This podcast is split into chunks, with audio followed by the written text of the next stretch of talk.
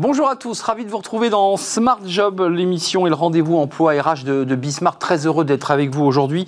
Débat, analyse, expertise, évidemment, comme chaque jour, en direct et vos rubriques habituelles. Bien dans son job, le yoga du rire. Oui, le yoga du rire pour vous rendre plus heureux, plus performant en entreprise. On en parle eh bien, avec un des experts qui pratique cette, ce yoga du rire. Smart et réglo les accidents du travail et les maladies professionnelles, ce n'est pas la même chose. Un avocat nous explique tout dans notre rubrique. La café avec Fanny Griesmer pour se détendre un petit peu. Bah oui, depuis un an, depuis euh, un an de télétravail, c'est vrai que l'élégance en a pris un petit coup sur la tête. Fini le tailleur strict et le costume cravate, c'est plutôt place au pyjama et au caleçon. On en parle avec Fanny. Le cercle RH avec les experts de Bismart au programme. Ces menaces de reconfinement, ce sont les annonces de Jean Castex évidemment, euh, la ville de Paris euh, qui sème le trouble et puis des Français, des salariés, eh bien, qui ont de plus en plus de mal à accepter ce confinement. On en parlera avec nos experts à la fin. Et puis pour terminer, euh, comme chaque vendredi, le livre de Smart Job, André Coupet, et il vient du Québec, auteur de L'entreprise progressiste. C'est une nouvelle vision, une autre manière eh bien, d'inventer, d'imaginer l'entreprise, une entreprise à taille humaine au niveau des hommes. On en parlera avec lui dans quelques instants. Ce sera dans le livre de Smart Job. Mais tout de suite, bien dans son job, et puis on va rire un petit peu, bah oui, ça fait du bien.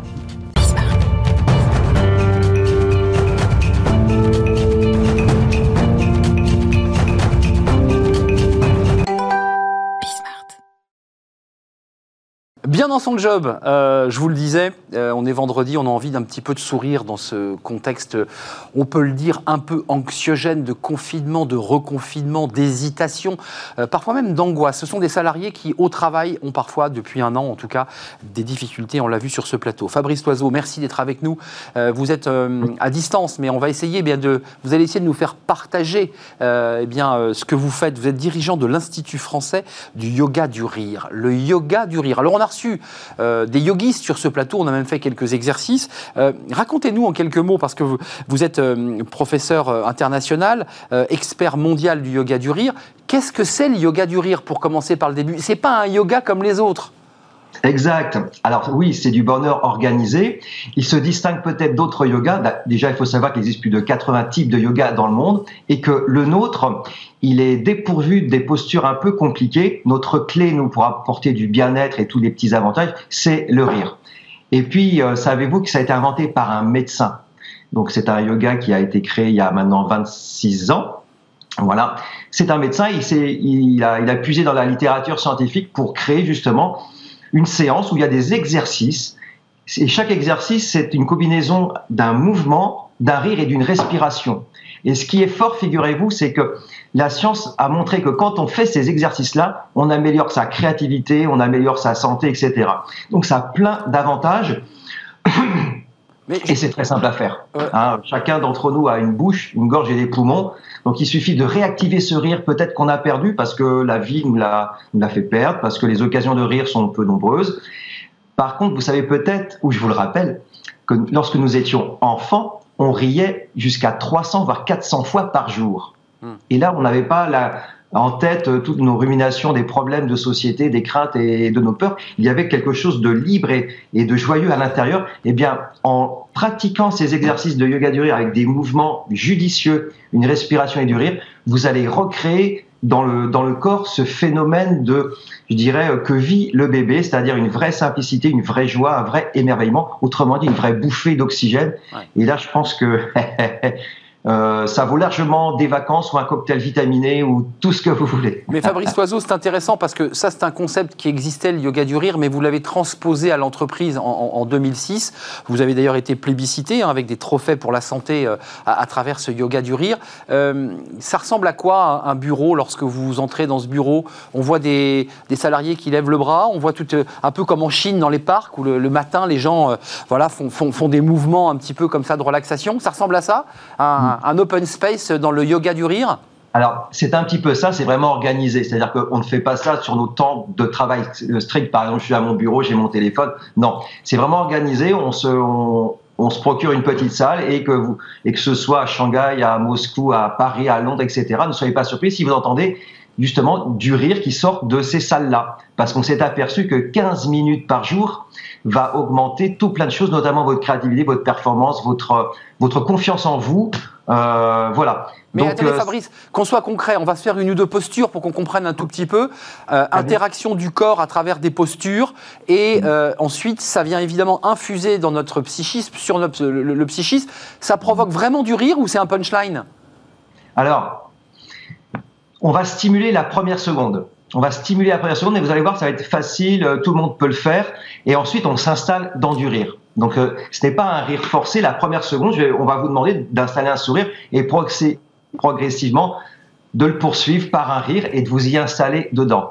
et comme je le disais, la bonne nouvelle, c'est que c'est possible par tous. Vous avez tous une bouche, donc on peut déjà sourire et rire à condition que euh, on ne pense pas au même moment ah oui je ris donc je suis ridicule puisqu'il y a encore des personnes qui pensent ça. Hmm. Hein. Donc là ce sera pas le cas du, tout. La première donc, pas du tout en danger, c'est pas compliqué du tout, c'est vraiment très accessible. Fabrice, une posture, une des postures que vous avez envie de nous montrer qui, génère alors qui, a l'air simple en apparence, mais vous allez nous l'expliquer. La science a prouvé qu'elle avait une interaction sur notre psychique.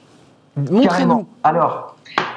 Alors, voulez-vous que qu'on fasse tout de suite l'exercice et que je l'explique ensuite Oui, allez-y, allez-y, parce que le temps presse. Allez, comme moi, vous réunissez vos deux mains. Vous allez voir, c'est facile et très accessible. Ok, j'attends que tout le monde soit prêt. Je considère que vous êtes prêts et que vous me suivez. Il faut vraiment participer. Nous allons faire un rire proportionnel à l'espace entre nos mains. C'est-à-dire qu'en ce moment, il n'y a pas d'espace, je ne vais pas rire. Petit espace, petit rire, grand espace, grand rire. Donc on y va progressivement. Allez, on y va. Donc au début, on va peut-être euh, ah, ah, ah, être dans la mécanique. Ah, ah, ah, ah, ah, ah, ah,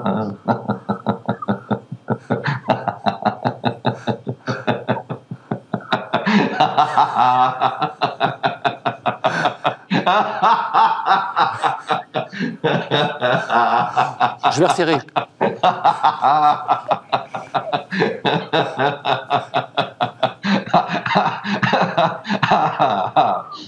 Ah, oui, ah oui, c'est impressionnant. Alors, je vous l'explique parce que c'est super intéressant. Et là, vous allez bien comprendre que c'est facile, accessible à tous et que les effets sont maximales. Voilà.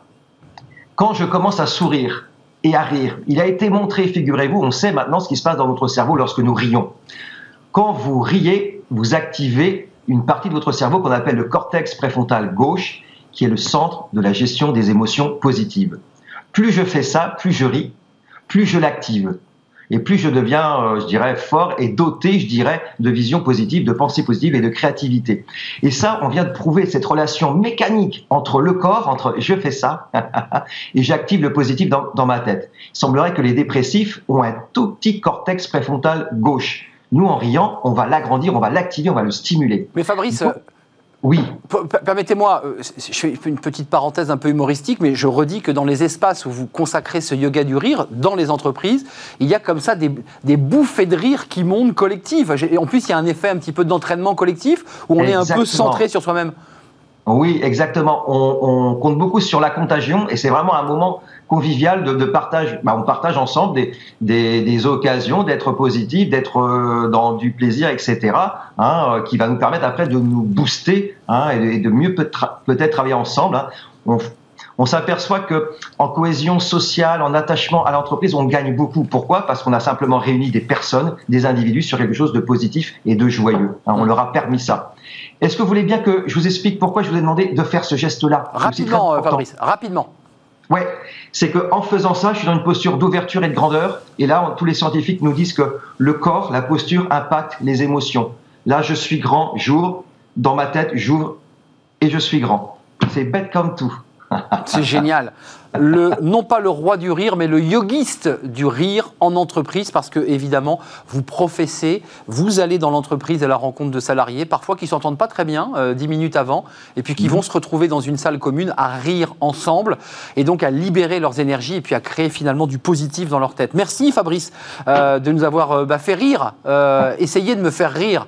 merci d'être venu sur notre plateau, le yoga du rire, l'Institut français du yoga du rire. Merci pour ce pour ce rire euh, communicatif. La suite de notre programme, vous allez voir, c'est un petit peu moins souriant. Smart et réglo, on parle des accidents du travail. Et ça, ça ne fait pas rire. C'est tout de suite. Smart et réglo, euh, retour à des choses sérieuses. C'est vrai qu'on vient de voir le, yoga du rire et c'est ce, travail mené par euh, bah, ce, ce, yogiste du rire en entreprise. Euh, on est avec Sabrina Kemel, avocate spécialiste en droit du travail. merci Sabrina d'être avec nous. Alors je reprends un air sérieux parce que le sujet qu'on traite aujourd'hui, ce sont des drames, des moments difficiles pour un salarié, des conflits. D'abord, qu'est-ce qu'un accident du travail? Parce que c'est un élément important. On l'a déjà évoqué dans la situation du télétravail, mais d'un point de vue général qu'est-ce qu'on considère comme un accident du travail C'est un accident qui est survenu par le fait ou à l'occasion du travail. Donc pas forcément sur le lieu de travail. Vous pouvez très bien euh, avoir un accident du travail sur le trajet, par exemple, en allant au travail, ou euh, chez vous, ce qui se développe avec le télétravail. C'est ça. Euh, bien sûr. Le temps de trajet peut être est considéré comme un, accident du travail. On se dirige au travail. Oui, alors c'est enfin, un accident de trajet, mais ça relève de la même législation que les accidents du travail. Excusez-moi un détail, parce que le droit souvent est, complexe, euh, lié à, des détails. Je transporte ma fille à l'école. Je, je vais vers mon travail, mais d'abord je la dépose à l'école j'ai un accident entre ma maison et l'école. Alors si c'est un détour habituel, oui c'est considéré comme un accident du travail. C'est un détour habituel. Il euh, y, a quand même un, point, parce que vous vouliez l'évoquer, ce sont des points précis, c'est l'intérêt d'avoir un avocat. Une bagarre, ça arrive assez fréquemment. Mm. Euh, il arrive fréquemment que bah, des salariés s'empoignent, un coup part, la personne est blessée, on lui casse le nez, il a des dents cassées, il a des ITT. Est-ce que c'est considéré comme un accident du travail Ce sera considéré par un, comme un accident du travail, a fortiori si ça arrive sur le lieu de travail. En fait, on a une présomption qui est irréfragable. L'employeur pourra bien sûr euh, émettre des réserves euh, sur cet accident, mais en réalité, dès lors que l'accident intervient sur le lieu de travail, c'est un accident du travail. Vous hmm. glissez sur une peau de banane au boulot, c'est un accident du travail. Oui, c'est pas pareil de glisser sur une de banane que de se prendre un coup par quelqu'un qui, qui vous a agressé, par exemple. Oui, c'est vrai, euh, c'est vrai, mais ça s'est passé sur euh, le lieu de travail. Donc en fait, ça reste un accident du travail. Euh, c'est quoi? C'est correctionnalisé? On peut, on peut attaquer en justice et porter plainte contre, celui qui. C'est pas la même, c'est pas les mêmes procédures? Non. Alors là, tout ce qui relève de l'accident du travail, ça va être les juridictions de sécurité sociale. Mhm. En revanche, si on veut porter plainte contre le salarié qui vous a attaqué, souvent. là, c'est du, c'est de la. j'ai envie de dire, c'est entre les deux salariés, donc ce sera devant le tribunal correctionnel bien sûr, on peut porter plainte contre le salarié. Euh, juste un détail pratique, encore une fois, c'est des questions importantes que les chefs d'entreprise se posent. Est-ce qu'il est autorisé de faire un test d'alcoolémie à l'issue de cette altercation? Il y a un salarié qui est par terre, un autre euh, qui, vient de frapper, il s'est passé quelque chose de grave. Est-ce que le, CHSCT, enfin le, nouveau, le nouveau nom du CHSCT, peut, peut apporter un test d'alcoolémie et vérifier l'alcoolémie des salariés Comment ça se passe ça? C'est pas c'est pas tant la C la C2SCT, c'est plutôt ça, CSSCT, je crois le nouveau nom. Oui, mais même, même les euh, avocats s'y perdent. bah oui, parce que oui oui, parce qu'en réalité en fait normalement elle est intégrée au CSE. Au CSE. On parle de CSE. disons le CSE. Mais le alors le test d'alcoolémie, bien sûr, il est possible, mais il faut qu'il ait été prévu par le règlement intérieur déjà. Euh, et puis il y a toute une vous voyez vous, vous devez faire une euh, contre-expertise. Enfin la contre-expertise doit être possible. Il y a tout un tas de conditions. Mais oui, le test d'alcoolémie dans ce cadre-là est parfaitement possible. Alors euh, vous vouliez, il y a l'accident du travail, il est cadré, il est reconnu, et puis il y a la maladie professionnelle. Est-ce que d'un accident du travail, on peut glisser vers la maladie professionnelle, ou est-ce que ce sont deux choses qui sont très distinctes et qui ne prennent pas leur source au même endroit? Non, ce sont deux choses qui sont distinctes. L'accident du travail, c'est un fait soudain. La maladie professionnelle, c'est quelque chose qui va se développer sur le temps. Euh, donc c'est complètement différent. Et c'est pour ça que s'agissant d'ailleurs du coronavirus, on, tend plus vers la maladie professionnelle que vers l'accident du travail, puisque justement, c'est pas soudain. L'Assemblée a, voté un texte sur les maladies longues. Alors, je ne sais pas si les décrets d'application sont encore parvenus euh, sur les ordinateurs des avocats, mais la maladie longue implique l'idée que ce Covid provoque une maladie longue, et donc on peut rentrer dans quoi? On peut bénéficier du statut d'un malade professionnel? Alors, pour le Covid, c'est un peu particulier, parce qu'il y a le cas des soignants qui rentrent justement euh, euh, dans le cadre des tableaux, puisqu'on a des tableaux de maladies professionnelles, et le Covid en fait partie. Mais pour les soignants, pour les salariés lambda, la procédure est un peu plus complexe il va falloir démontrer euh, que le, coronavirus, en fait, a été attrapé sur le lieu de travail, du fait du travail ce qui est très compliqué. Moi, je n'y crois absolument bah, pas. C'est impossible, en fait. J'ai entendu certains de mes confrères qui croyaient. Moi, je suis pessimiste pour le coup, vous voyez, alors qu'en principe, je suis de nature optimiste, mais là, j'y crois pas. Bah, d'un point de vue technique, euh, c'est compliqué de prouver que c'est l'entreprise qui vous a donné le Covid. C'est impossible. Oui, alors sauf à ce que l'entreprise, vous voyez, ait mis aucune mesure en place s'agissant du coronavirus, donc pas de masque, pas de gel, rien du tout. Hum. Euh, et là, on peut se dire que s'il y a plusieurs euh, cas de coronavirus, bah, effectivement, le faisceau d'indices pourrait tendre vers le, vers le fait que vous l'ayez attrapé sur le lieu de travail. Ça, c'est un sujet important. Euh, mais c'est très rare. Euh, sinon, moi, j'y crois pas. Enfin, pour venir au travail, vous prenez le métro, vous allez euh, vous passez par la boulangerie ou autre. Enfin, vous voyez, vous pouvez l'attraper. Mais évidemment, évidemment, même dans l'air, puisque même dans l'air, l'idée circule qu'il pourrait être aussi contenu dans, dans l'air. la maladie professionnelle, donc, elle se distingue de, l'accident du travail, qui est un, un événement. c'est quoi? C'est de la longue durée. Il faut pouvoir prouver que on a été intoxiqué à, à du benzène, à des, à des produits toxiques, et que cette accumulation d'intoxication a amené à une maladie. C'est ça l'idée. Oui, euh, oui, c'est ça l'idée. C'est euh, par exemple, vous allez travailler euh, sur une machine et au fur et à mesure, bah, ça va vous provoquer une tendinite. Donc, on rentre dans le cadre de la maladie professionnelle. L'amiante, vous respirez des poussières d'amiante et l'amiante, ce grand fléau, ce grand mal du, siècle, hein, eh bien, justement, c'est considéré comme une maladie professionnelle. Mm. Et sur l'amiante, vous voyez, enfin, moi, j'ai eu plus de 1000 contentieux amiante. On se fait à chaque fois harakiri sur les sur, sur l'amiante. Hein. C'est dès lors que des euh, salariés ont été euh, exposés à l'amiante, la maladie professionnelle est quasi automatiquement reconnue. Quasiment automatique. Ah bah oui, automatique. On ne parle pas de la silicose des, mineurs, puisque c'était aussi euh, une réalité concrète. Hein. Les mineurs ont tous été intoxiqués. Mais oui, bien sûr, et ça a été reconnu comme maladie professionnelle, et ça allait plus loin, on reconnaît même la faute inexcusable de l'employeur.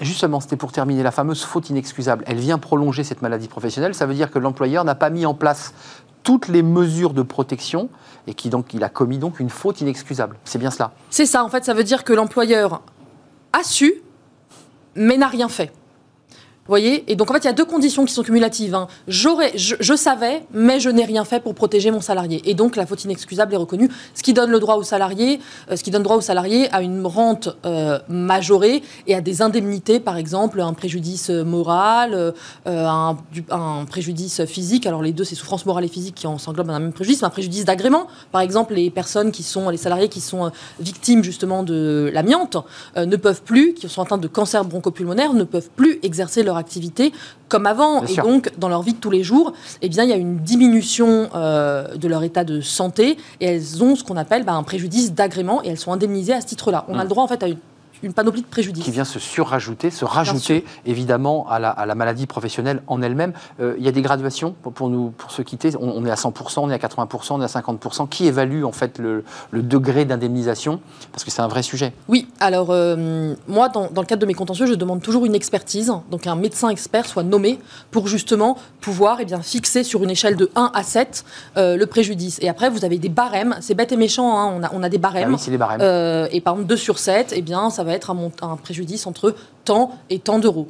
Euh, et ce qu'il faut savoir, Arnaud, je le précise, c'est malheureux, mais quand il y a un décès, parce qu'on en a souvent, moi je traite souvent d'accidents mortels du travail, euh, une personne décédée, euh, eh bien l'indemnisation est inférieure à celle d'une personne vivante, vivante subissant un préjudice. Subissant un préjudice. C'est incroyable. Pour les ayants droit, c'est, pour vous donner un exemple, une, une, femme qui va perdre son, son, conjoint va avoir le droit à une indemnisation qui se situe entre 20 et 30 000 euros. Des petits-enfants qui ont perdu euh, leur euh, grand-père, ce sera aux alentours de entre 3 et 6 000 euros. Et pour une personne qui reste vivante, elle recevra chaque mois donc une, une indemnité euh, qui sera supérieure à ce que, ce que, ce que le, la personne décédée aura reçu. Bah, qui, in fine, sera supérieure. Et puis, elle va recevoir aussi des indemnités oui, pour, pour, divers préjudices qui seront supérieurs, oui. C'est une information importante et, et, hein. et, tragique, d'ailleurs, pour, pour ceux qui ont perdu un, un proche au travail, puisque c'est de ça dont il est question. Bien sûr, et ça arrive malheureusement. Bien sûr. Ah bah oui, moi, sur des chantiers, je, sur. Je, euh, gère quasiment un accident euh, mortel euh, par mois. Hum. D'ailleurs, j'ai écouté un reportage passionnant sur le tunnel du Mont Blanc et j'entendais un chiffre ahurissant qu'ils avaient prévu, je crois, deux morts par kilomètre. Euh, donc ils avaient calculé que quand on creusait ce tunnel, ils avaient assumé l'idée qu'il y aurait deux ouvriers qui mourraient par kilomètre, compte tenu que le tunnel en a fait 22, je crois. On imagine le nombre d'ouvriers qui sont morts dans ce, dans ce tunnel.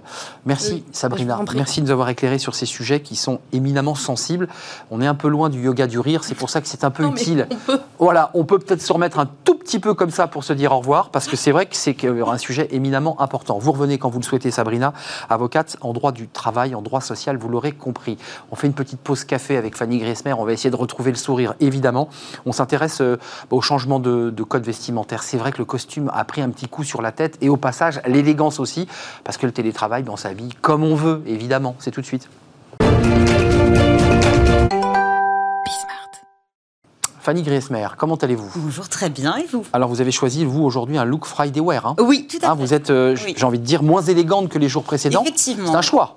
Bah, pour coller à la bah. Évidemment, vous nous parlez de, du télétravail et de l'élégance, évidemment, qu'on a pris un petit coup sur, le, sur la tête. Ah oui, oui, bien Ben C'est oui. vrai que beaucoup d'entre nous, euh, et cela fait depuis euh, plusieurs mois maintenant, euh, bah, en fait, euh, voilà, on est en télétravail, plus besoin de sortir de chez soi, des collègues ou un manager que l'on aperçoit très rapidement euh, en visio à travers l'écran de son ordinateur, plus besoin de s'apprêter se dit-on. Donc au revoir, escarpin, tailleur, costume, cravate, bonjour, polo, t-shirt, voire jogging, grosses chaussettes ou chaussons.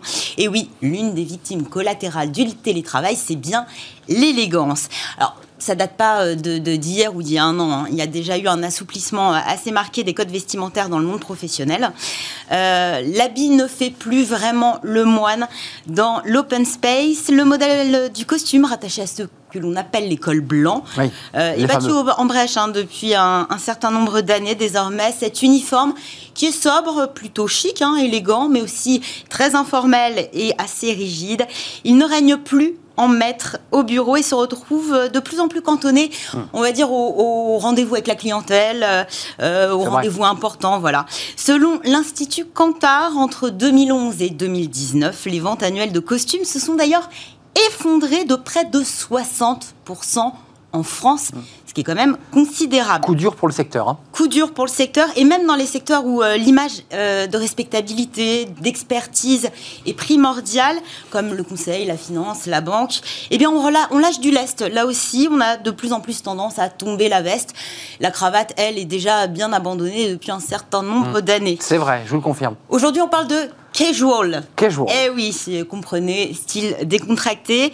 Il se répand, ce style, dans les couloirs du euh, bureau. Euh, tendance venue des États-Unis, une fois n'est pas coutume, emmenée par le secteur de la tech et la génération start-up. Pensons notamment à Steve Jobs.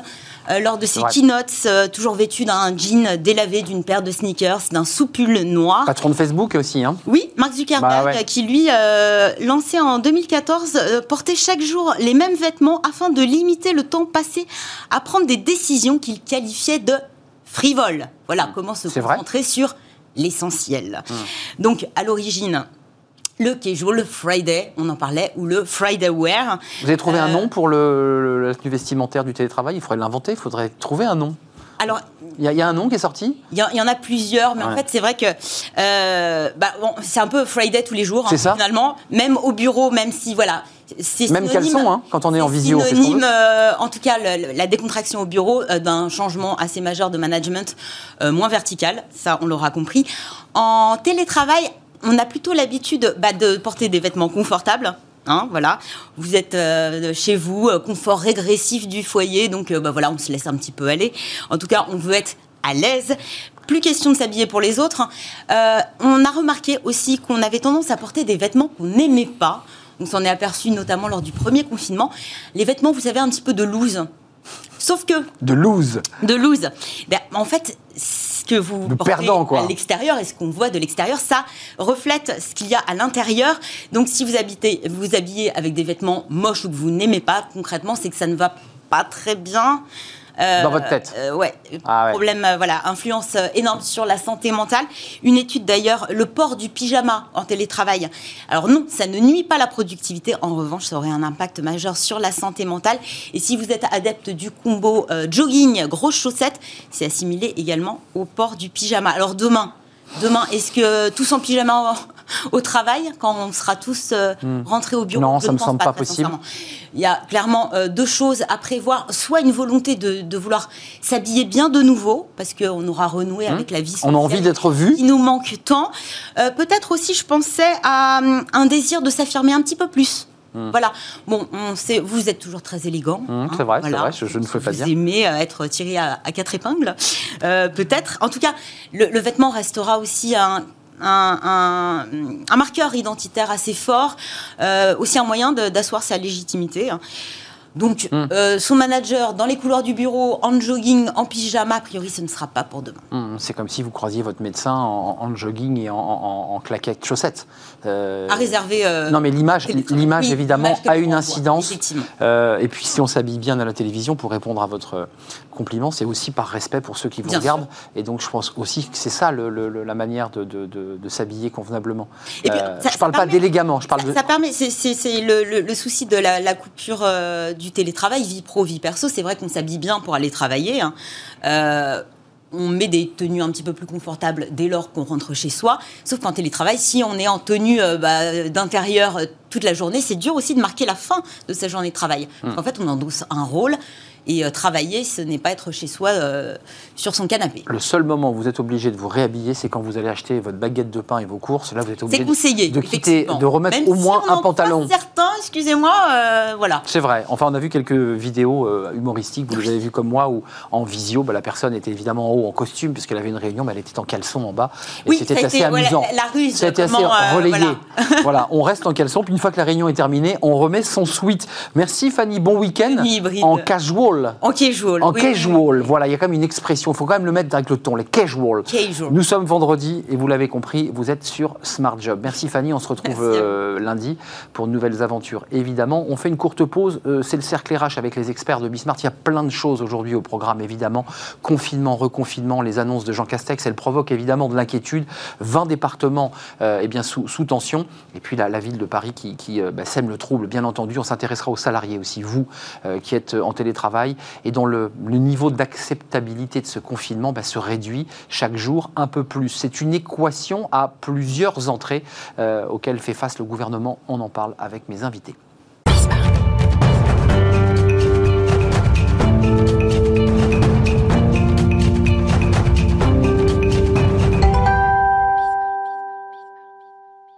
Le cercle RH avec les experts de Smart Job, comme chaque vendredi. Alors, le programme est très chargé. On va revenir évidemment sur les annonces de, Jean Castex. Alors, euh, pas de confinement pour l'instant. On attend le 6 mars avec 20 départements qui sont sous tension. Donc, on territorialise. Et puis, il y a la, ville de Paris, vous l'avez vu évidemment, euh, bah, qui souhaite, lui, prendre l'initiative de confiner trois semaines pour être tranquille après. Ce qui sème évidemment le trouble et la confusion. Euh, on va y revenir. Et puis, il y a un sujet important et j'aimerais vous entendre et je vous présente mes invités dans un instant. C'est le niveau d'acceptabilité des Français et donc des salariés de ce confinement. C'est-à-dire que chaque mois passant, euh, ce taux d'acceptabilité semble se réduire. C'est-à-dire ce qui avait été accepté il y a six mois est de moins en moins accepté aujourd'hui.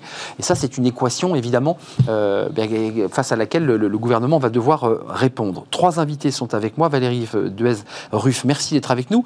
Nouvelle experte sur notre plateau, avocate, coach en développement personnel. Et puis vous avez un pied en Espagne et un pied en France, vous êtes avocate au, au barreau de Paris et avocate en Espagne. Un de vos confrères, Jonas Haddad. Bonjour Jonas. Bonjour. Ravi de vous accueillir. Vous êtes euh, avocat, vous aussi, vice-président de la Fondation Concorde, qui est souvent assez critique sur les, sur les sujets économiques du gouvernement. On vous entendra Constructive. constructive, avec des propositions évidemment, et on vous entendra évidemment à l'issue de cette conférence de presse de Jean Castex, où certains ont dit, mais en fait, il ne nous a pas dit grand-chose, Jean Castex.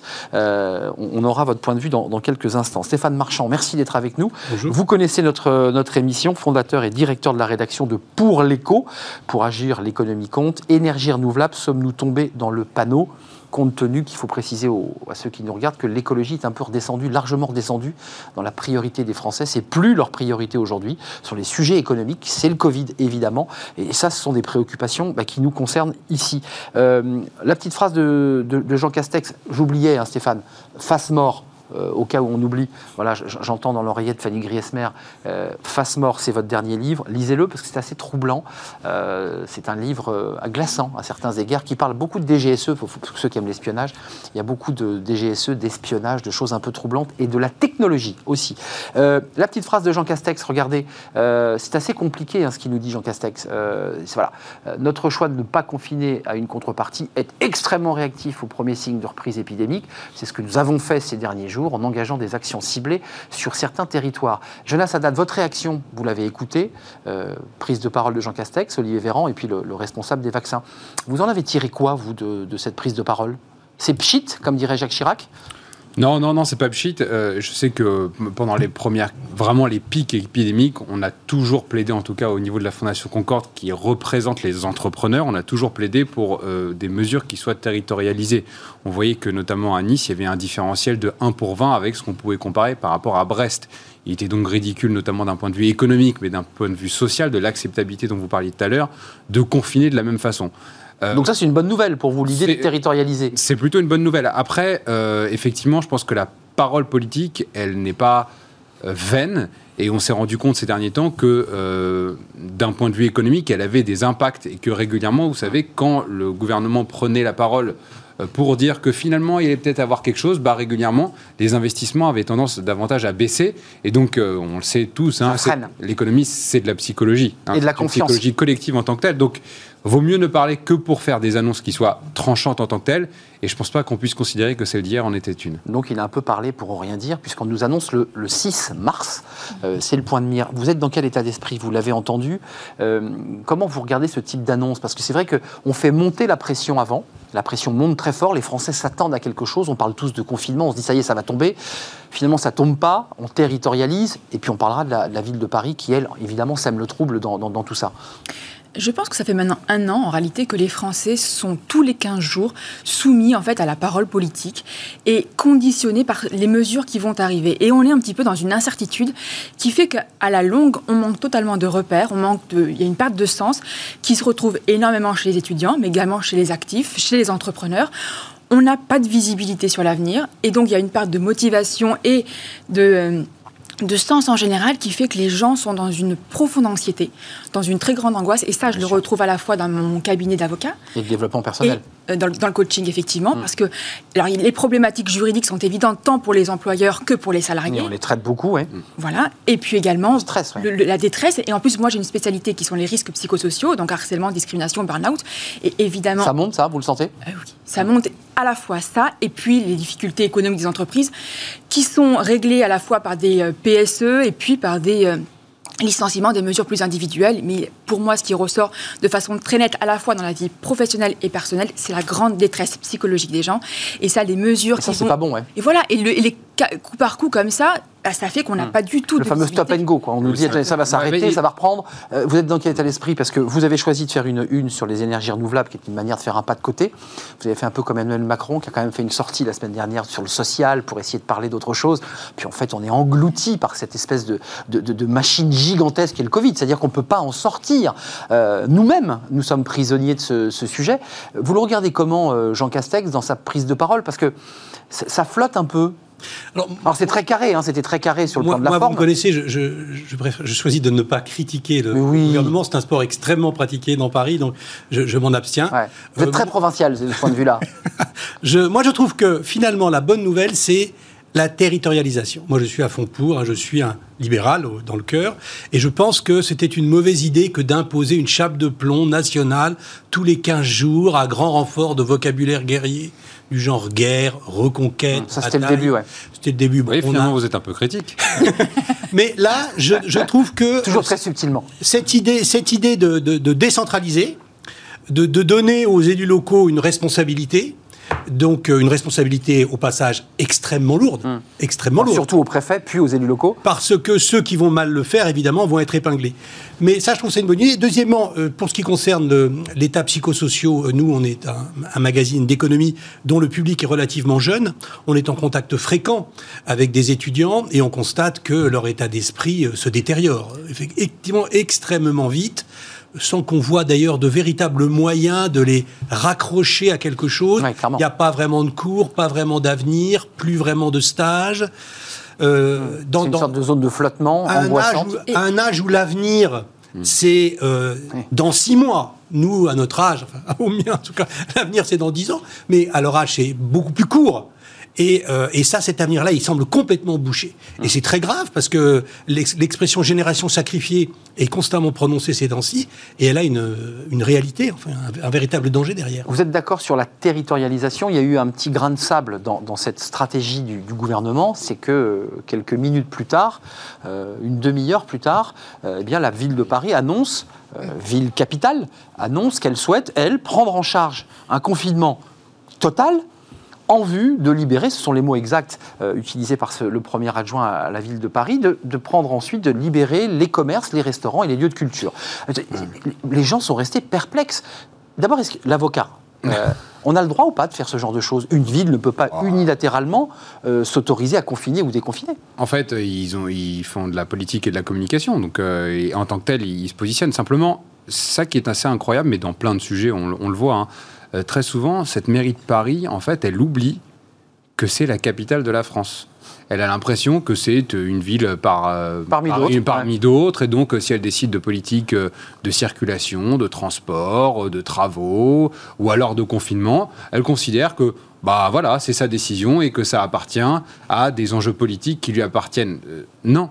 C'est la capitale de la France. Donc si vous fermez, on le sait très bien d'ailleurs en matière économique, si vous fermez ou vous confinez Paris, la réalité, c'est que vous confinez quasiment la France, parce que c'est le poumon économique du pays en tant que tel, même si effectivement tout se fait aujourd'hui beaucoup par le numérique et par la- le, le point de Ah vue oui. territorial, mais la puissance économique de. Paris, Bah oui. euh, La et centralité. Et, et puis, et puis les sièges sociaux, enfin tout, tout peut avoir un impact en tant que tel. Donc encore une fois, un positionnement qui est politique, mais assez autarcique de la mairie de Paris, qui juridiquement n'a enfin, n'a pas de fondement en tant que tel. Euh, le seul Nous sommes fondement- d'accord, il n'y a pas de fondement bah, le juridique. seul fondement qu'il pourrait avoir, c'est que le Premier ministre euh, euh, dise euh, au préfet euh, de mettre en œuvre le couple, le fameux couple préfet-maire qu'ils ont voulu mettre en place à l'époque. Tout à fait. Et auquel cas, ce- ça pourrait avoir ce fondement juridique, mais aujourd'hui, il n'y en a aucun. Donc c'est de la com. C'est de la com autarcique. Mais Emmanuel Grégoire parle de Paris intramuros ou de la région Île-de-france? Non, Paris. Paris. Alors, Paris, il, a, intramuros. il a cité Paris. D'abord, il n'a ouais. pas de prérogative, euh, d'ailleurs euh, juridique, là encore moins, sur la zone hors. Mais vous voyez, il oublie, il oublie l'économie là. En faisant ça, les investisseurs ou les gens qui Se dire, à bah, je- Paris là, se disent OK, alors surtout pas, J'y tous vais les, pas. tous les projets qu'on doit mettre à Paris, on les gèle. Et encore une fois, c'est oublier ce que c'est que l'économie. Sauf qu'il y a un message très fort. Dans, si on fait ça, dans trois semaines, Bah tout oui. est fini. C'est le message. Bah oui. Et ça, c'est un non. message tellement Mais on- fort on que rêve. risque de recouvrir le les vaccine autres. pas. Donc en fait, euh, voilà. Eh bien, vous êtes d'accord, on vend du rêve là quand même sur cette proposition pour passer ensuite à la vaccination dans l'entreprise, parce que je veux vous entendre. Il y a eu un petit coup de com hier là aussi euh, du secrétaire d'État qui s'est déplacé, mais sur ce point-là, on nous dit dans trois semaines, vous allez voir le bonheur et dans trois semaines le soleil, le vélo, plus de masque. Enfin, écoutez, on rase gratis là. Bon, ça fait quand même quelques mois qu'on nous dit ça. Hein, donc c'est vrai que Oui, mais moi, peut-être pas aussi clairement que ça a été dit hier soir. je pense qu'ils vendent, ils, ils surjouent un peu là. C'est un peu surjoué. Je, je pense. D'accord, vous prenez pas de risque, vous aussi, vous, vous voulez pas. Mais enfin, on voit bien quand même que dans trois semaines, quel épidémiologiste peut dignement dire que dans trois semaines, après un confinement intégral, euh, nous sommes tous sauvés? C'est pas vrai. Enfin, je veux dire, il y a- Tant on n'est pas médecin autour de cette Anne. Hidalgo Ah, commence bah un tour de France pour sa campagne présidentielle. Emmanuel Grégoire parle le lendemain. Euh, voilà, on peut, on peut être cynique et voir une relation entre les, C'est ça. entre les deux choses. Pendant qu'elle fait le tour de France, euh, son premier adjoint lance, un- lance une petite bombinette qui va peut-être se dégonfler d'ailleurs dans la journée, puisque l'affaire va être assez rapidement réglée. Il Ouais. suffirait que Jean Castex prenne la Oui, parole. mais regardez par exemple, euh, enfin, je, je sais qu'il y a un certain nombre de mairies qui se mobilisent pour la vaccination, qui ont Mmh. dit voilà, nous avons, nous avons déjà les vaccinodromes, nous avons déjà, et il suffit d'appuyer sur le bouton C'est prêt. la commande de l'État Il n'y a pas les flacons. pour qu'on pour, pour qu'on déroule en tant que tel. J'ai jamais entendu ça de la part de la mairie de Paris. Mais tout à fait, tout à fait. Donc en fait, qui s'activent plutôt sur des choses concrètes sur lesquelles ils ont un pouvoir, plutôt que de s'activer sur des choses sur lesquelles ils n'en ont aucun. Chapitre 2, vaccination dans, dans les entreprises. Euh, le, le ministre Pietraszewski était dans le deuxième arrondissement de Paris euh, pour présenter eh bien, ce début de, de campagne de vaccination un peu chaotique. La réalité, hier sur ce plateau, une DRH nous disait, vous allez peut-être réagir, nous on était prêts, globalement dans les grands groupes, on est prêts, on a les médecins, on a les salles, on avait déjà vacciné pour la grippe, tout allait très bien. On n'a pas les doses. C'est de la com là aussi, enfin, excusez-moi. Bah, C'est le problème récurrent quand même depuis un an. Alors, on n'avait pas au début les masques. Après, maintenant, on n'a pas les vaccins. Bon, il y a quand même, je ne fais pas de politique, hein, mais il y a quand même Non, mais un petit souci. Factuellement, excusez-moi. Mais c'est pas de la politique, Voilà, c'est du résultat en fait. c'est- Bah oui. C'est du factuel. C'est Voilà. qu'en fait, on a C'est de la logistique. ouais, On, veut bien, on veut bien mettre en place des moyens, monde mais est il faut prêt. qu'on nous donne les moyens en fait. C'est ça, il faut pouvoir euh, réagir, on a Mais- pas les moyens. Là encore, sur, sur le- l'aspect de l'économie, euh, comment ça se vit ça? Parce qu'on a une communication qui est plutôt bien huilée, le ministre se déplace, on voit évidemment des gens qui, qui- qui piquent, on voit des entreprises qui sont prêtes. Enfin, tout ça a l'air d'être un joli décor de cinéma, mais quand on gratte un peu, euh, la personne hier, DRH d'une très grande entreprise, disait, nous, on a 10 doses dans la boîte qui nous arrivent, 10 doses. Donc on peut, on peut vacciner 70 personnes environ. Ça suffit pas. Qu'est-ce qu'on fait? Ce qu'on fait d'abord, de vacciner en entreprise, c'est une bonne idée. Oh, ça c'est une bonne idée, oui. Euh, de banaliser la vaccination, c'est une bonne idée. Il faut que ça devienne normal. Il faut pas, il faut qu'on cesse de, de dramatiser. Mais ensuite, il y a systématiquement de la logistique. Et ce problème est aggravé depuis qu'on a appris, je crois, hier, que la République tchèque a affirmé que la France allait lui livrer 500 000 doses. Je ne sais pas où exactement on va les trouver. Et on pourrait imaginer qu'elles soient destinées d'abord aux entreprises françaises, peut-être. Mais, euh, mais sinon, la logistique pose. C'est le, la logistique du vaccin est quelque chose d'extrêmement complexe. Hein. On, on, y a consacré le numéro la dernière fois. J'avais vu. C'est un, c'est quelque chose de très, très, très, très difficile et euh, qui se prépare très longtemps à l'avance. Et quand vous n'êtes pas prêt, ben, vous risquez de perdre 6 mois, un an. Hum. Ce qui, dans une épidémie de 18 mois, c'est beaucoup. Euh, oui, Valérie Mais, Pardon, comment est-ce qu'on explique dans ce que des pays comme Israël aient réussi, eux, à, à, à, entreprendre réellement la vaccination et que nous, qui sommes quand même un pays Ça, c'est relativement Ils civilisé, sont on- allés voir Pfizer beaucoup plus tôt que nous. Alors, Oui. bah, vous savez, il y, a- y y une Et ils ont mis anecdote de plus gros chèques sur la table. Bien sûr. Et puis, il y a une anecdote qui est incroyable, c'est que, pour, pour évoquer le pays que vous citez, euh, le Premier ministre a appelé 17 fois le, le labo Pfizer en un mois, donc une fois tous les deux jours, euh, pour s'assurer de, la, compétence logistique. Et c'est avéré, euh, euh, Emmanuel Macron, il a reçu une fois les patrons de labo il y a deux semaines. Voilà, On- une fois il y a deux semaines. Donc, ce qui explique... Et après, deuxième chose par rapport à l'économie, il y, a, il y, a, il y a Israël, mais il y a aussi la Grande-Bretagne. Mais parce que souvent on nous dit ah mais faut pas comparer. Israël c'est un petit pays, la Grande-Bretagne c'est une île. On est en retard dans toute l'Europe. on est derrière la Roumanie, on est derrière l'Estonie. Et ce qu'il faut très bien voir, c'est qu'aujourd'hui on est dans une économie mondialisée. Les gens regardent et savent tout. Donc euh, euh, lorsqu'on nous dit que ces pays-là, euh, là pour le coup, à la différence de, de cette affirmation péremptoire de la mairie de Paris, euh, eux vont pouvoir retrouver des vies normales dans quelques semaines. Euh, je parle même pas de la Chine parce que là ça fait déjà bien longtemps, mais Mais Ils, ils skient, les Chinois. voilà, vu, mais, mais ça fait déjà bien longtemps. Mais, et qu'on va voir que notre pays est encore à la traîne, ça a des conséquences sociales parce qu'on a l'impression que c'est juste, oh, c'est pas grave, on est en retard. Il y a, eu- des chiffrages qui ont été faits. Une semaine de couvre-feu, c'est 30 000 emplois en moins en France. Voilà. En C'est colossal. tout de suite. Mais après, si on Et ajoute après, les risques psychosociaux, la détresse des gens, Euh, Voilà. Le coût social, hein, le, coût le- le social coût est très, très lourd. Euh, concrètement, est-ce que ce confinement, enfin, je- vous allez me dire, je ne fais pas de politique, on n'en parle pas, mais on est à un an et demi d'une élection présidentielle et j'ai le sentiment que le changement de braquet, le changement de stratégie, il est aussi à plaquer sur un- une stratégie politique. C'est-à-dire qu'il y avait une sorte de radicalité euh, dès le départ, on l'a vécu avec beaucoup de douleur. Euh, Là, j'ai le sentiment quand même que même le président le disait lui-même, euh, je fais le pari. Il a eu ces mots-là. Je fais le pari que on ne va pas confiner tout ce contexte-là euh, politique, il est là quand même. hein. Il y a l'élection présidentielle. Vous, vous le sentez ou est-ce qu'on est véritablement sur des logiques exclusivement sanitaires? Non, moi je pense que La le politique, elle est là, cherche à rassurer les Français. Quelles sont ses intentions derrière? Je ne sais pas, mais en tout cas, il cherche clairement à rassurer les Français. Ça ne fonctionne pas super bien, j'ai l'impression, malgré tout. hein. Hum, Ça même fonctionne pas bien. La, la politique, elle est là. Elle La- est là. On mais- voit bien.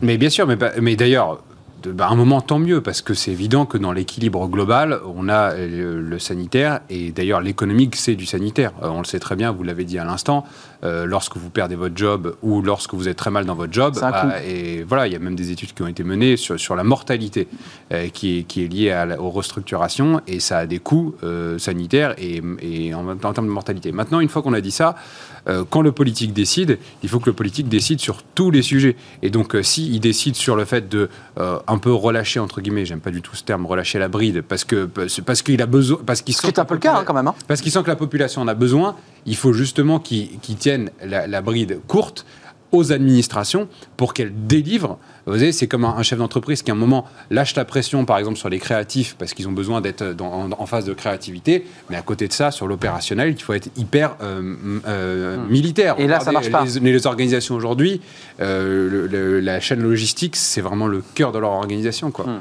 C'est vrai que ce qui est dommage, Marchand. c'est que euh, en- on en- quand on voyage à l'étranger, on entend souvent des critiques sur la France, mais il y a Ouais. toujours quelque chose qu'on entend. Je parlais de Madrid. hein. Vous avez vu les touristes qui sont allés à Madrid pendant Oui. les févriers, excusez-moi. Enfin, tout le monde partait skier en Espagne. Ils allaient manger au restaurant. Euh, ils allaient voir des musées. Alors, il y, avait des, il y avait des jauges, il y avait des choses extrêmement claires. Mais les Espagnols ont capté une partie de nos touristes. Et donc, euh, un petit peu vraiment de, de, de leurs revenus, hein, de, de ce qu'ils ont dépensé. Il faut quand même pas le perdre de vue. hein. Oui, oui. De même que l'on avait, euh, au début de l'épidémie, si je me souviens bien, euh, Emmanuel Macron avait fait un appel aux, Ah, bien sûr. aux entrepreneurs britanniques pour venir s'installer en S'installer. France s'ils voulaient faire du vrai business. Oui, bon, une arrogance qui restera dans les, dans les esprits. Ce que je voulais tout à l'heure, c'est Covid, que- hein, si je peux me que la grande, la, grande, euh, la grande force française qui est euh, euh, l'État centralisé qui peut agir très très vite parce qu'il a toutes les commandes, là, la Ah bah là. est faite que sur un sujet comme ça, ça que- ne fonctionne pas. Est-ce C'est que le ce- crash test pour moi de l'administration française. C'est-à-dire qu'en gros, vous savez, comme on fait des stress tests pour les banques, on a bien vu que l'administration française, qu'on nous présentait comme la meilleure en matière de santé, euh, celle qui génère le taux d'imposition le plus important Bien sûr. de l'OCDE. C'est-à-dire Prélèvement obligatoire. Voilà. Donc, on s'est dit. Presque 50%, on est Là, à 46. là, là, euh, on est paré. Enfin, je veux dire, là, c'est pas possible. On, va, on, on a mis le paquet. Enfin, je veux dire, voilà. Et, et d'ailleurs, c'était c'était- c'était Ma- Emmanuel Macron qui disait où on met un pognon de dingue. On met un pognon Un de pognon dingue. vrai. Un pognon de dingue. Et au final, les résultats sont pires que Donc, ça montre bien que les États aujourd'hui, notamment dans cette ère numérique, doivent être comme les entreprises dans une forme d'agilité qui leur garantit leur pérennité. Et ce qui n'est pas le cas des administrations qui sont Et l'État lourd, ça n'est pas un État fort. Et on est en train de le découvrir, ça. Valérie Dueff, euh, Ruff, avant de nous quitter, parce qu'on avait démarré le débat sur le- la psychologie des Français, on avait hier un, un psychiatre sur ce plateau qui nous disait les burn-out sont en train de monter.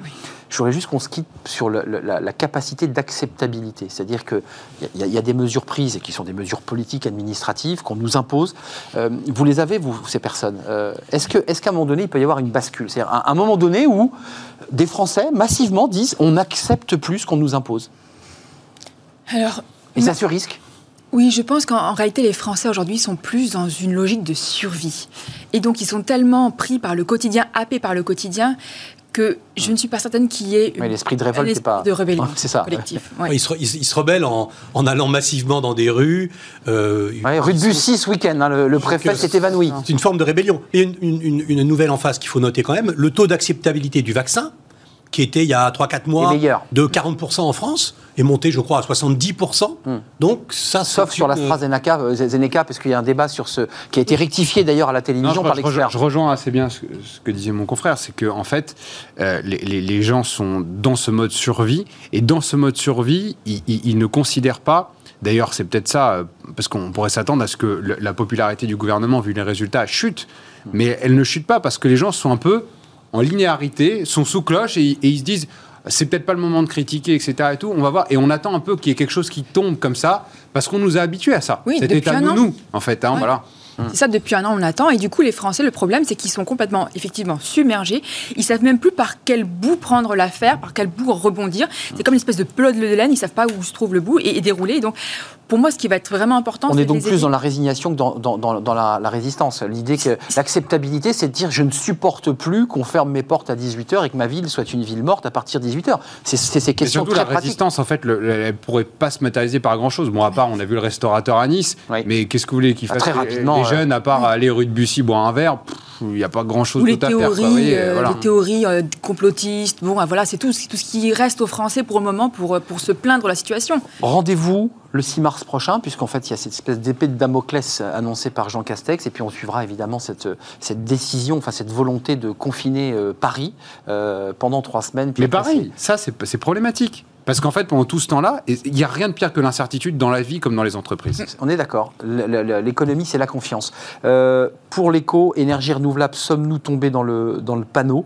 Euh, C'est un débat, d'ailleurs, on, on le fera sur ce plateau, peut-être sur les bornes électriques pour les voitures. Vous avez vu cette espèce de Ah oui. monde incroyable de bornes qui ne donnent pas de courant euh, alors que vous êtes devant avec votre voiture. Ça, c'est un des éléments. Ouais. Puis j'imagine que dans votre dossier, il y a les éoliennes qui suscitent de, Oui, oui. plus que des contestations, des vifs débats qui intéressent les avocats. Il y a beaucoup de, il y a beaucoup de contentieux. Merci à vous, merci euh, Valérie, merci euh, à vous Stéphane, euh, directeur de la rédaction de Pour l'Écho, et puis merci à Jonas, Jonas Haddad. Vous êtes tous les deux avocats, je le précise, et directeur de la rédaction de Pour l'Écho. On termine, c'est presque terminé, mais on va, on va accueillir quelqu'un qui vient du Québec. Alors on va lui accorder une grande place. Euh, il a écrit un livre passionnant, c'est le livre de Smart Job, l'entreprise progressiste. Ça va intéresser la Fondation Concorde. Je, je vais lui offrir le livre à, à Jonas. Une autre manière de penser le capitalisme. Un euh, excellent livre. Un excellent livre. Un excellent. Euh, avec beaucoup, beaucoup d'informations. Et on accueille cet auteur sur notre plateau.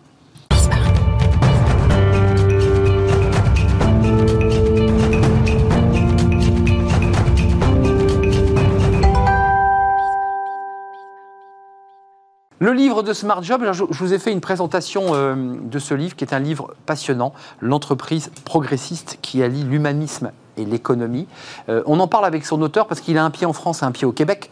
Euh, il a plus de 30 ans de vie professionnelle dans le consulting client, le conseil aux entreprises. Euh, et on accueille André Coupé. Bonjour André. Bonjour, merci Monsieur Hardouin. C'est un plaisir de vous accueillir parce que j'ai l'impression que vous avez une petite pointe d'accent québécois ou je me trompe Il m'en reste un petit peu, bah, après avoir passé 30 ans dans les, dans, dans les entreprises québécoises, j'ai fini quand même 7-8 ans dans les entreprises françaises. Alors, consultant en stratégie d'entreprise et auteur de Vers une entreprise vers une entreprise progressiste, Oui. puisqu'il y a la notion de mouvement.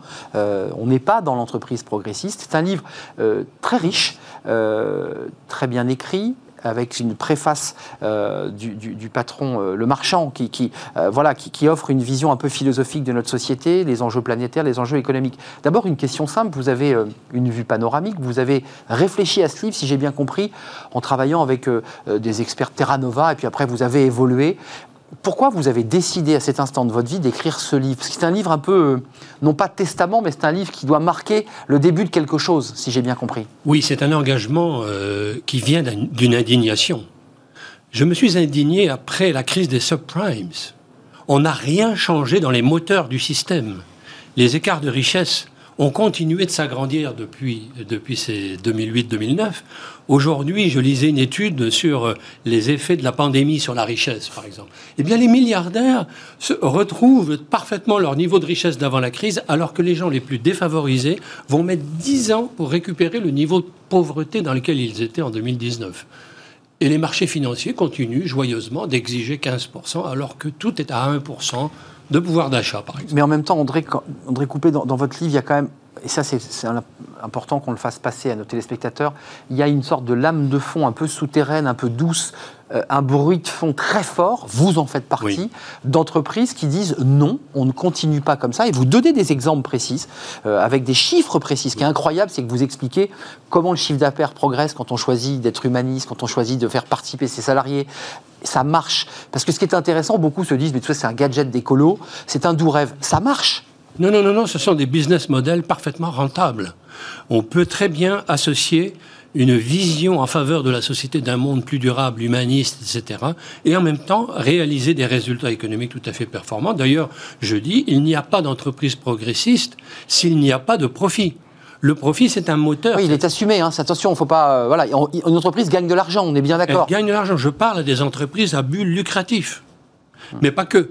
Mais pas que. Mais pas que. Il faut une raison d'être euh, au service de la société. Alors la raison d'être, il y a un chapitre passionnant. Vous, vous expliquez que bah, des des fondateurs d'une belle entreprise, c'est un exemple, euh, ils pédalent depuis 30 ans, puis un jour, un- l'un des deux lui dit, bah, écoute, on va s'arrêter, on va se poser les vélos, et puis on va essayer de se poser les bonnes questions. C'est quoi les deux bonnes questions qu'on doit se poser pour essayer de rentrer dans cette philosophie de l'entreprise progressiste?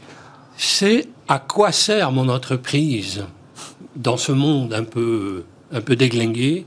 Euh, À quoi je peux contribuer au-delà de mon petit business model et de mes activités économiques? Qu'est-ce qui fait que je vais contribuer à réconcilier la société avec le monde des affaires? Voilà la question fondamentale. Quand vous dites à quoi je sers, est-ce qu'un examen de conscience d'un chef d'entreprise qui dit, moi, ça fait 30 ans en fait que, que je sers à rien, c'est terrible ça? Ben, non, parce que généralement, ils vont avoir, ils vont s'être défini une mission qui va être orientée client. Ce qui est très bien déjà. Moi, j'ai- beaucoup pratiqué ça C'est la base. dans les passés, puis de dire, ben oui, faisons une belle expérience client et voilà pourquoi on. C'est est- Amazon, on par exemple, c'est l'expérience client. Ben, Amazon est formidable. Tout pour le client. Il est, il est formidable avec les clients. Par contre, s'il vous plaît, avec les autres parties prenantes, euh, il a des, du rattrapage à faire. hein. Je, je citais Amazon parce qu'on avait, on avait sa DRH sur le, le plateau. C'est une entreprise emblématique. Elle est très critiquée en France.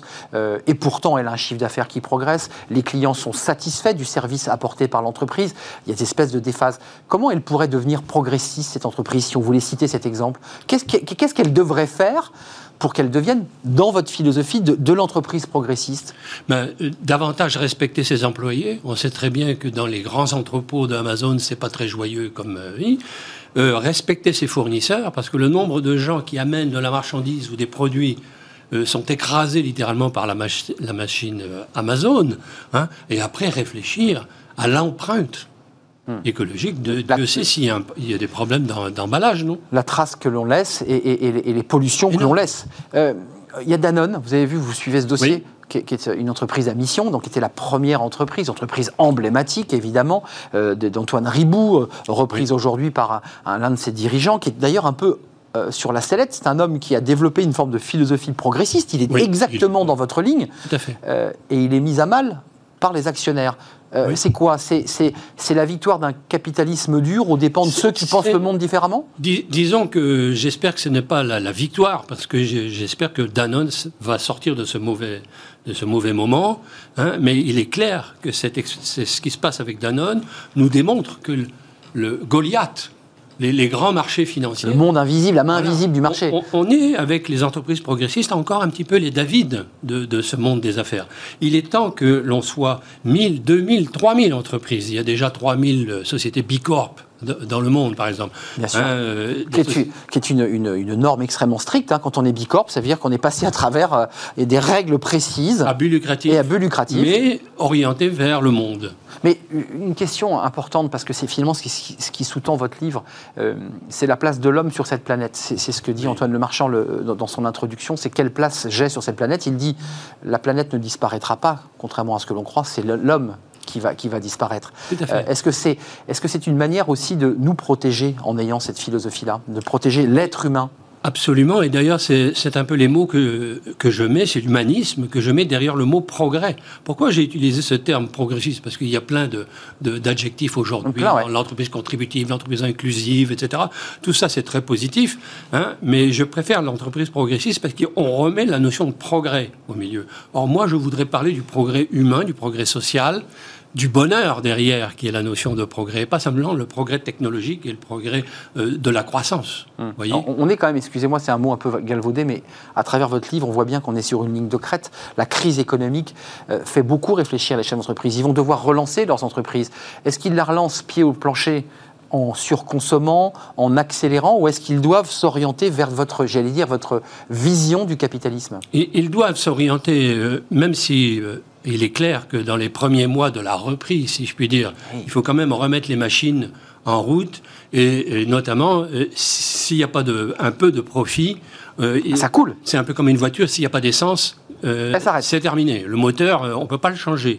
Mais une fois que la, machine est repartie, il faut se poser la question de la route. Est-ce que je reste sur cette autoroute euh, fo- folle et un peu débile qui Et polluante. mur, Mm. Ou bien est-ce que je prends une route départementale un peu plus sympa, un peu plus intelligente et qui va me mener aussi euh, à, la- à la destination vous voyez? Mais vous, vous avez quand même parlé, avant de nous quitter, et c'est important, des marchés financiers quand même, qui était le débat de 2008, qui était une espèce de main invisible qui finalement pouvait détruire, euh, accélérer euh, le système. Euh, impossible, difficile de lutter contre ces- cette main invisible des marchés financiers. Vous pensez que c'est possible? Euh, Moi, je pense que ça va être possible dans les toutes prochaines années euh, si on est capable de passer de 500, 1000 ou 2000 à, à. C'est la 3000 masse. ou 5000. Et peut-être qu'avec ces 5000 ou 10 000 entreprises, on, on va être capable de transformer un petit peu les règles du jeu du, du système capitaliste fondamental via l'Europe. Moi, je, je crois que euh, on peut passer en Europe ensemble C'est la bonne. Et être l'alternative au système chinois et au système capitaliste anglo-saxon. Ouais, bien sûr, anglo-saxon, vous avez raison, puisque les Voilà. Britanniques viennent de nous quitter. Euh, et ils vont partir sur un autre continent. Un peu. Un peu. On ne sait pas trop, ils sont à la dérive, hein, moi je pense, mais euh, ils sont peut-être un peu dangereux. Mais à Bruxelles, je crois qu'on a l'opportunité de changer des règles du jeu. Mais ils ont une place financière très importante, faut-il le rappeler, la City, qui... Ceci dit, vous avez vu les mouvements vers Amsterdam. Tout à fait. Et d'ailleurs, avant le Covid, vers Paris, puisqu'il y avait aussi des mouvements de, de, de transfert d'activité euh, vers Paris. C'est un plaisir de vous, de vous accueillir. Il faut lire ce livre, parce que c'est un livre qui pose des bases. Il y, a, il y a des schémas extrêmement détaillés, des exemples concrets, puisque souvent on cherche des exemples, vous, chef d'entreprise, qui sont détaillés avec les chiffres d'affaires. Canadien et euh, français. et canadien et français, parce que c'est un, un livre international. Je l'ai auto-édité, vous savez, il est Je- sur entrepriseprogressiste.com. hein. C'est ça. Édition d'hyper. Paris-Québec INC, mais c'est entrepriseprogressiste.com pour ceux qui veulent se le procurer. C'est un livre très agréable à lire et qui vous fait réfléchir autrement. Vous qui êtes chef d'entreprise, lisez ce livre. André Coupé, consultant en stratégie d'entreprise. C'est un plaisir de vous accueillir. Je ne sais pas quand vous repartez euh, euh, au Québec ou si vous restez à Paris. euh, La Covid nous, bah oui. nous maintient. bah, vous êtes bien, vous êtes bien ici à Paris. C'est un, plaisir. Merci. Merci. merci, à toute l'équipe. Merci à vous, André Coupé. Merci à tous nos invités. Merci à Fanny Gressmer, bien entendu. Merci à notre réalisateur et à notre ingénieur du son. Et puis à Margot, Caroline, évidemment, et puis Victoire, euh, à tous ceux qui, travaillent sur cette émission. Merci à elle. Euh, on se retrouve lundi pour de nouvelles aventures. D'ici là, bien, fidélité totale à Bismart, la chaîne des audacieux. Bye bye. Portez-vous bien.